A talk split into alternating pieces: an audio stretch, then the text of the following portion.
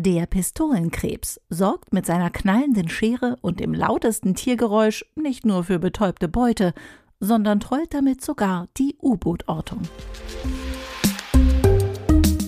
Zahlen bitte. Jeden Dienstag neu bei Heise Online. Ein echter Kracher des Meeres mit 250 Dezibel. Geschrieben von Markus Will, gelesen von Isabel Grünewald. Die lautesten Tiere der Erde sind nicht, wie man meinen könnte, tonnenschwere Wale, sondern fingergroße Krebse, die auf dem Meeresgrund leben.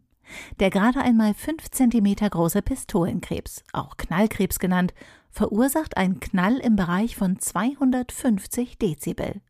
Der Klangteppich, den viele tausende Krebse in einer Region erzeugen, kann die Militärortung trollen und hat schon Bootsbesatzungen um den Schlaf gebracht. Das Phänomen bekam spätestens in den 1940ern besondere Aufmerksamkeit. Im Zweiten Weltkrieg installierten die US-Militärs hochempfindliche Sonargeräte, um feindliche U-Boot-Bewegungen orten zu können. Sie staunten nicht schlecht. In subtropischen und tropischen Küstengewässern störte ein durchgängiges Knacken die Detektion. Hatte die Gegenseite etwa Störsender aufgebaut? Die Forschenden der Universität von Kalifornien für Kriegsforschung nahmen sich der Sache an und entlarvten die kleinen Schalentiere als Ursache für die markanten Störgeräusche. Dabei sind sie nicht nur mit Instrumenten zu hören. In wärmeren Küstengewässern ist der durch viele tausende Krebse erzeugte Klangteppich vielen Seglern, Seeleuten und Tauchern bekannt. Es klinge wie platzende Maiskörner in der Popcornmaschine oder das Knistern, wenn in einer Pfanne Fleisch brät. Wie bei Garnelen üblich, ist der Pistolenkrebs durch einen harten Panzer geschützt. Die Arten, die auch zu lauten Knallen fähig sind, sehen ein wenig so aus wie ein Hummer mit einer mutierten Schere. Meist tragen die Männchen den gewaltigen Scherenarm, der die Hälfte der gesamten Körperlänge einnehmen kann. Wenn der Scherenfinger geöffnet wird, liegen auf den Scherengliedern sitzende runde Platten aneinander.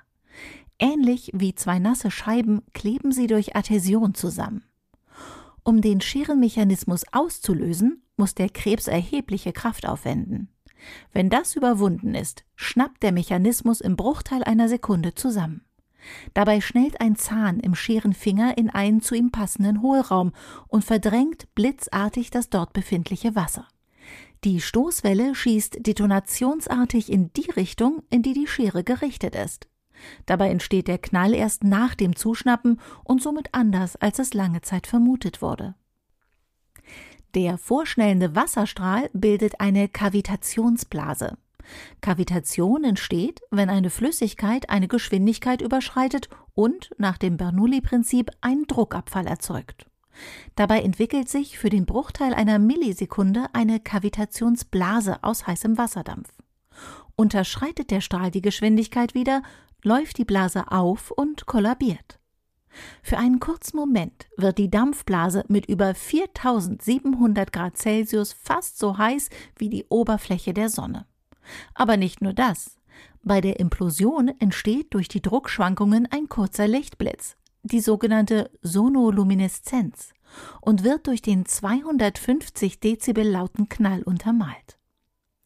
Das von dem Strahl getroffene Beutetier gerät meist in eine Schockstarre und kann so von dem Krebs erbeutet werden.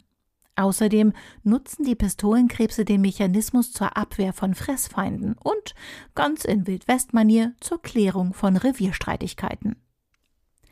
Dass sich der 250 Dezibel Schuss für Seeleute oder Taucher nicht so laut anhört, liegt daran, dass dieser Vorgang nur eine Zehntausendstel Sekunde dauert.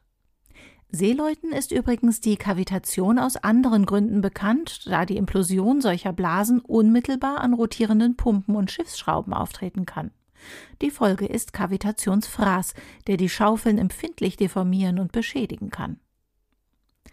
Mit Interesse und ein wenig Sorge betrachten die Forschenden, dass eine Erwärmung der Gewässer auch das Aufkommen der Pistolenkrebsgeräusche erhöht.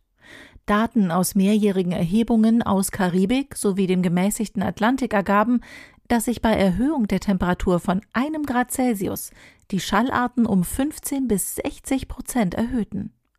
Auch stieg der Schallpegel um ein bis zwei Dezibel. Laborversuche bestätigten diese Beobachtungen. Die Meere könnten mit dem Klimawandel also lauter werden. Welche Auswirkungen das auf die Lebensräume haben kann, ist noch nicht abzusehen. Das zweitlauteste Tier ist übrigens der Pottwal. Er nutzt bis zu 230 Dezibel laute Klickgeräusche zur Orientierung und Ortung von Beute. Platz 3 belegt der Blauwal mit 180 Dezibel.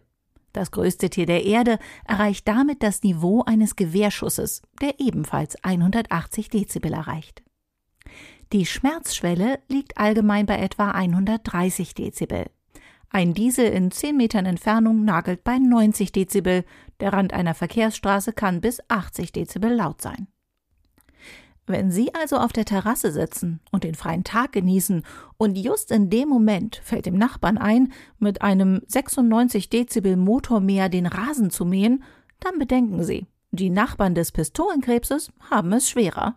Im Vergleich dazu wohnen Sie zum Glück nicht in unmittelbarer Umgebung eines echten Krachers des Meeres. Zahlen bitte. Jeden Dienstag neu bei Heise Online.